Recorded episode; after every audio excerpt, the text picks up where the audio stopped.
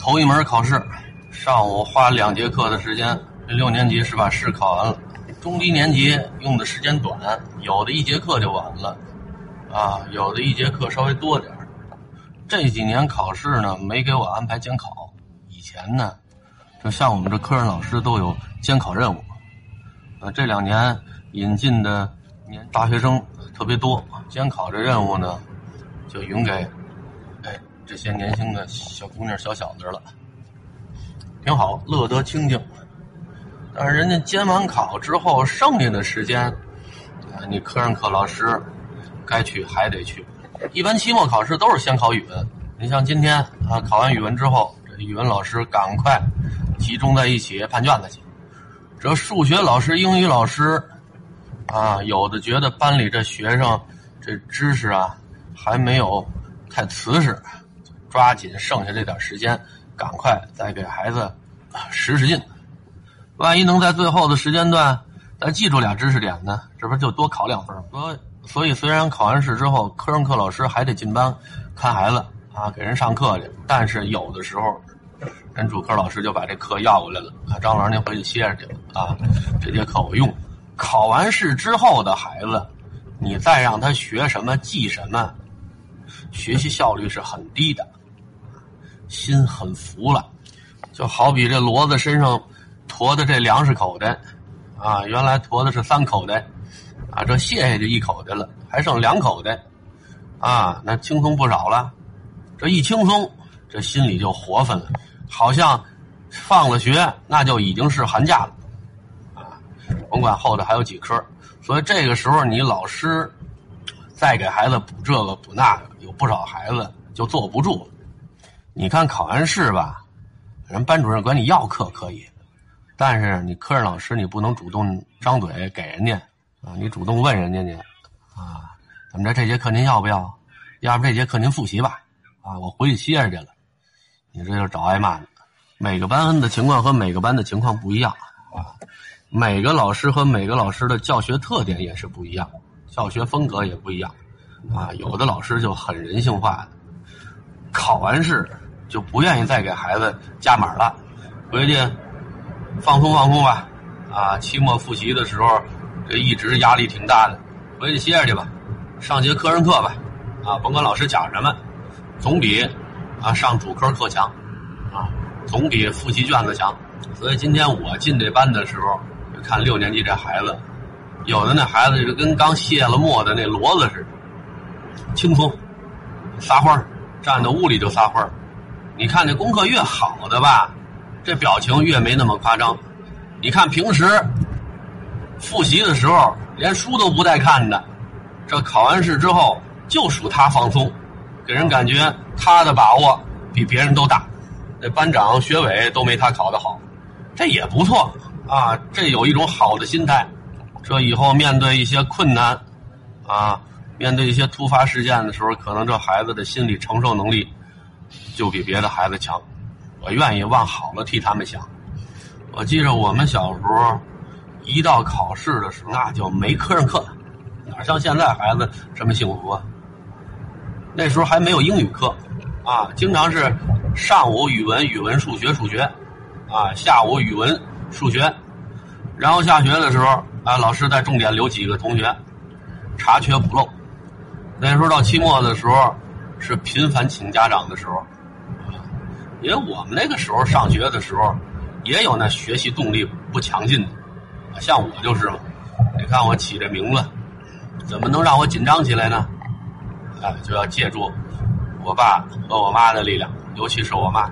一至三年级的老师还好说，那语文老师脾气也好，有耐心，我也听他话，跟半个儿子似的。后来就差了，后来四五年级就频繁的换班主任。有一年，我记着好像还是两个班主任，那班主任里头就有那个凝眉立目的。你说要让他站在庙里头，估计能有人给他上香，凝眉立目，抱头还眼。一个黑胖胖的女老师，大家都怕他。前段时间碰我以前的小学同学聊天的时候，还聊他呢，啊，一聊他，啊后槽牙直痒痒。我现在有了当老师的经历了。我知道怎么正确的评价这老师的好坏了。这时候回过头再想以前那老师，要搁今天啊，这碗饭他真吃不了。但是好在那个时候，许多家长都是双职工，啊，每天大部分时间都是忙工作，这孩子呢是全权委托给老师了，是打是骂都由着您，所以这孩子受了委屈，家长也不管，而且大多时候都不敢跟家长说，因为老师甭管是打你了是骂你了，总归是有缘由的，你要细找。啊，总能在孩子身上找着不是，那你跟家长一嚼舌，那家长肯定先问你啊，老师干嘛骂你？老师干嘛打你？问完之后，啊，那你跟家长说不说你在学校的表现？您这表现要不怎么样，家长听完之后说该，啊，老师该打该骂，啊，不光他打你骂你，我还得抽你呢，这等于回家，您再给自己再找顿打，那就犯不上了。你要赶上这孩子会嚼舌，啊，把这件事原原本本的跟家长说，这家长呢又是个明白人，我们家孩子确实犯错了，但犯的这错误还不至于说这老师非得打啊，非得骂上这么严重，这完全有可能这老师肚子里本来就存着火呢，拿我们家孩子撒气，那咱得说道说道去，干嘛打我们家孩子啊？你不会好好说吗？但那个时候这样的家长特别的少，我丈母娘是这样的。啊据说我丈母娘因为我媳妇受欺负，找过人家老师，因为她本身是老师嘛，啊，知道老师什么事能干，什么事不能干，什么话能说，什么话不能说。所以那时候一到期末，差不多都是功课不好的同学集中挨打的时候，啊，今天他脸上一个五眼青，啊，明儿他脸上一大嘴巴印儿，啊，那时候家长管孩子都简单粗暴，有多粗暴呢？就看老师。和家长谈的时候，这力度有多大？如果这老师和家长谈心的时候啊，把这孩子描述的不可救药了，完了完了，这孩子这回家这命都就得少半条啊！如果这老师刻意的淡化这孩子的这个错误，只是让家长回去说说孩子，可能这家长就没那么大火啊，因为有的老师。知道有的孩子家长脾气太暴，啊，他真不敢照实话实说。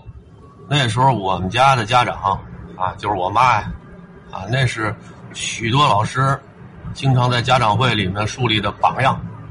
你看人张松他妈多么积极主动的配合老师的教育，除了老师留的作业之外，每天啊都主动的给孩子查作业，不光看写没写。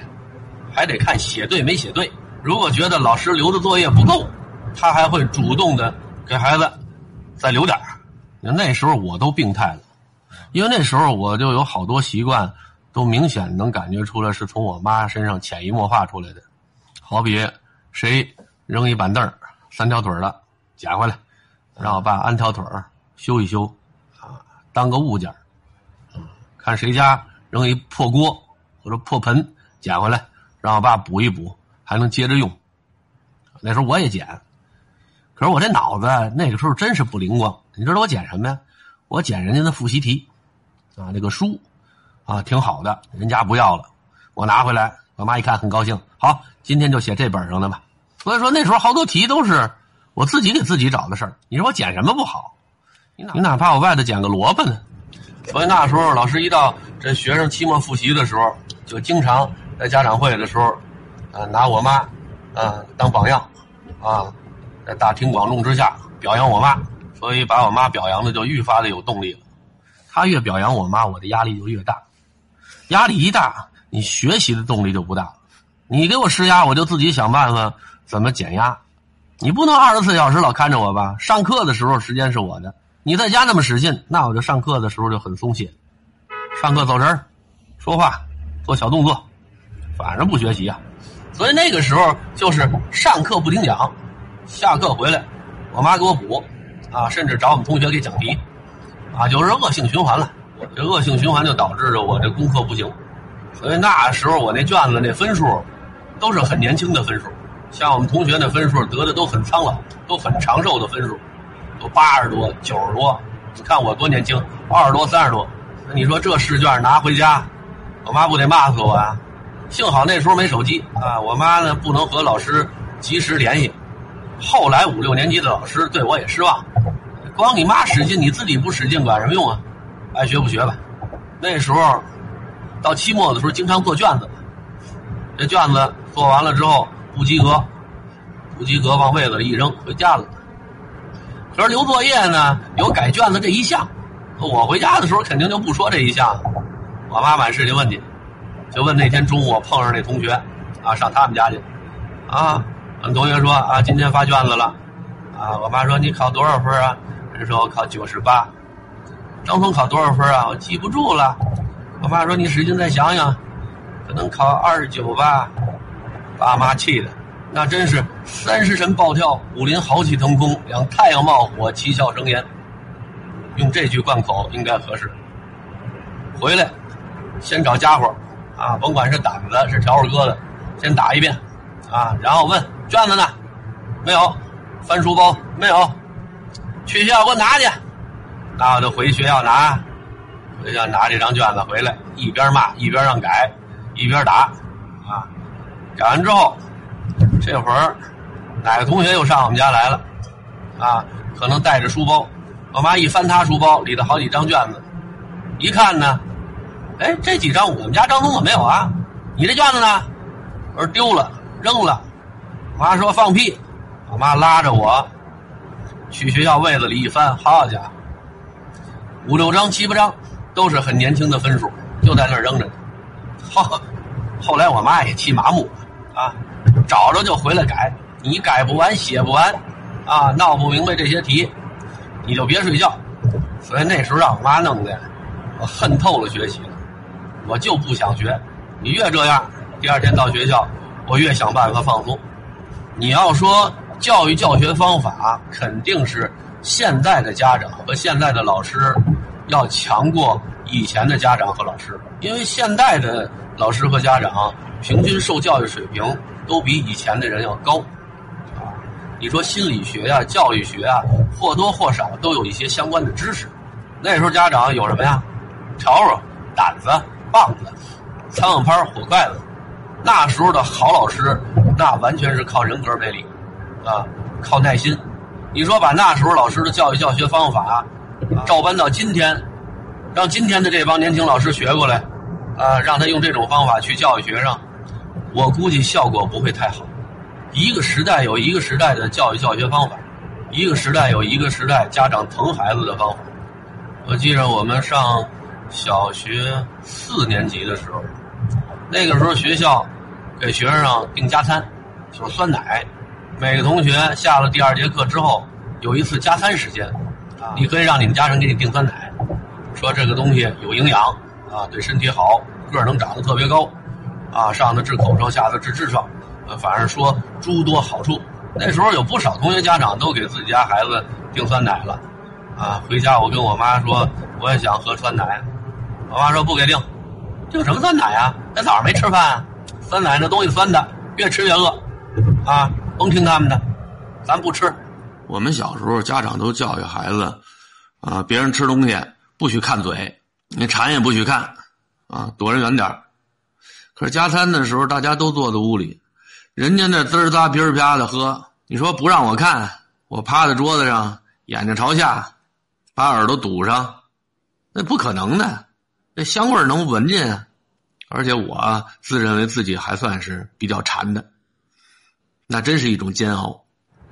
那个时候好像刚刚改革开放，什么都是一种尝试。我怀疑那个时候这酸奶进校园，应该是给老师谋的一种福利，多多少少是应该有老师的提成的。这俩班都是三十人，啊，人家班老师有三十个孩子的回扣，到我们班老师拿回扣的时候。少一个孩子，反正这老师肯定心里就不是很舒服。他不会特别明显的直接跟你说：“你怎么不订酸奶啊？啊，你不订酸奶，明儿别来了。”这话他不会说的。那时候的老师还是有一定的素质，但是有的时候从老师的眼神儿动作里头，你能感觉出来人家不待见你。啊，这时候已经不再是那一至三年级教我的那班主任了，换人了。后来回家我就跟我妈说：“啊，我们同学都有加餐，我没有。”后来我妈可能也看出来我因为这件事儿挺上心的，我妈就采取了一个变通的方式，啊，给我带饭盒，饭盒里带一个切饼子，拌了馒头，加点咸菜。行了，这是你加餐。他们喝酸奶的时候你吃这个。有的时候饭盒里呢，可能再给我搁俩韭菜馅饺子，韭菜馅的，你琢磨琢磨，一到加餐那点儿，啊，人家滋儿哒带响做酸奶，我一个劲儿往嘴里吃韭菜馅饺子，吃完之后我再反俩壳上来，你看下一节课那老师怎么上啊？到后来加餐这事儿就不了了之了。我记着后来五六年级毕业的时候，就没有什么加餐了，好像就是那一段时间。你看现在这孩子。多幸福！每天学校有中午饭，三四个菜，有时候主食是米饭，有时候是包子，有时候就是炒面，然后还有个水果或者一盒酸奶。每个人交不了多少钱，反正我没听说哪个家长，呃，为了怕花钱不让孩子在学校中午吃饭。你看生活富裕了吧？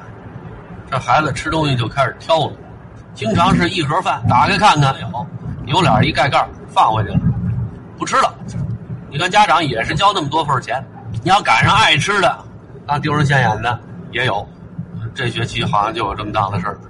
那天中午吃包子，好像这快餐公司轻易的不给孩子做包子。那天赶上一回包子，嚯，可了不得了！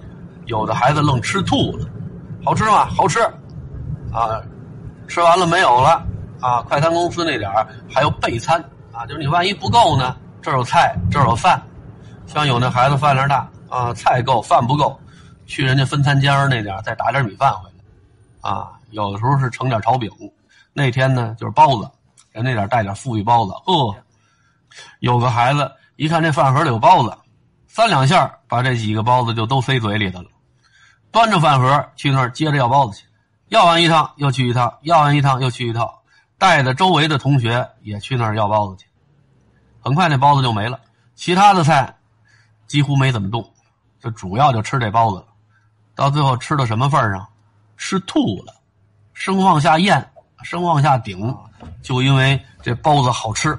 估计这厨子要知道自己做这包子这么受欢迎，他会骄傲的。其实我怀疑啊，未必这包子有多好吃，因为那天我也吃了。主要吃包子这孩子看见别人去抢了，想赶快的把眼前的这几个包子吃下去。自己还能再抢一份估计那天中午就他一个人吃包子的话，他也不会那么没完没了的往肚子里塞，吃差不多就得了。这不是旁边有人跟他抢吗？完全是一种贪小便宜的心态作祟。后来学校就跟那边商量了，中午这包子限制着啊，别敞开了给了。真有脑子缺根弦的，